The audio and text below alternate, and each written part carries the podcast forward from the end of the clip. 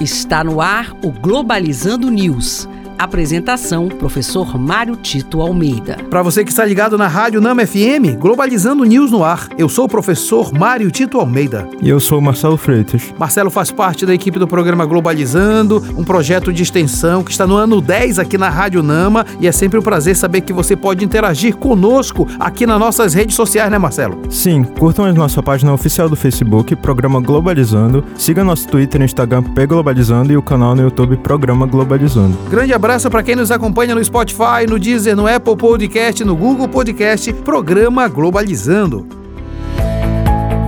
Globalizando notícia do dia. Do portal de notícias Sudan Tribune do Sudão. Sudão do Sul demonstra preocupação com a evolução da situação político-militar na região, visto as tensões entre o grupo paramilitar RSF e o exército sudanês. O país declara que o mesmo é essencial para o estabelecimento da paz na região africana. Olha, importante essa notícia que o Marcelo traz, porque o Sudão do Sul vive uma crise civil muito forte, uma guerra civil muito forte, inclusive com grupos paramilitares fortemente armados. Na verdade, isso é uma vergonha para a comunidade internacional, porque muito pouco se tem falado sobre isso. A comunidade internacional está passando ao largo dessa questão e muita gente tem morrido com ataques indiscriminados de uma parte e de outra. Se isso fosse na Europa e outra região do mundo, com certeza já se estaria falando muito, mas como é no Sudão, um país pobre, isso fica fora dos noticiários. É importante que a comunidade internacional haja para que se possa acontecer um, um cessar-fogo e a situação possa ser resolvida.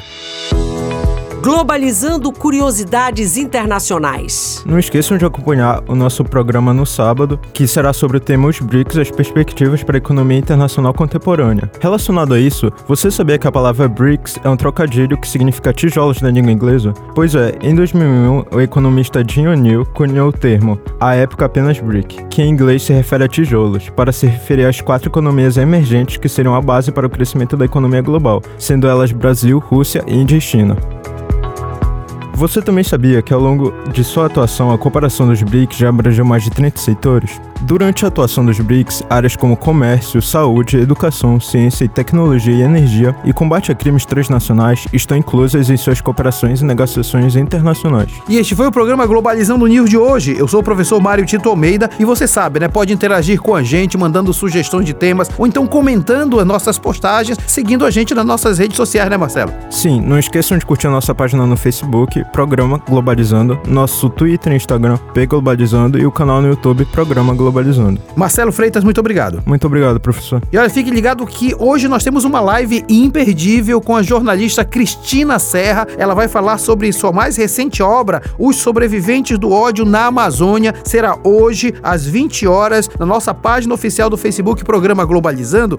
E também não se esqueça, próximo sábado, 9 da manhã, nosso programa de uma hora de duração, os BRICS e as perspectivas para a economia internacional contemporâneas. Será aqui na Rádio Nama FM 105.5 o som da Amazônia. Tchau, pessoal. Globalizando News, uma produção do curso de Relações Internacionais da UNAMA.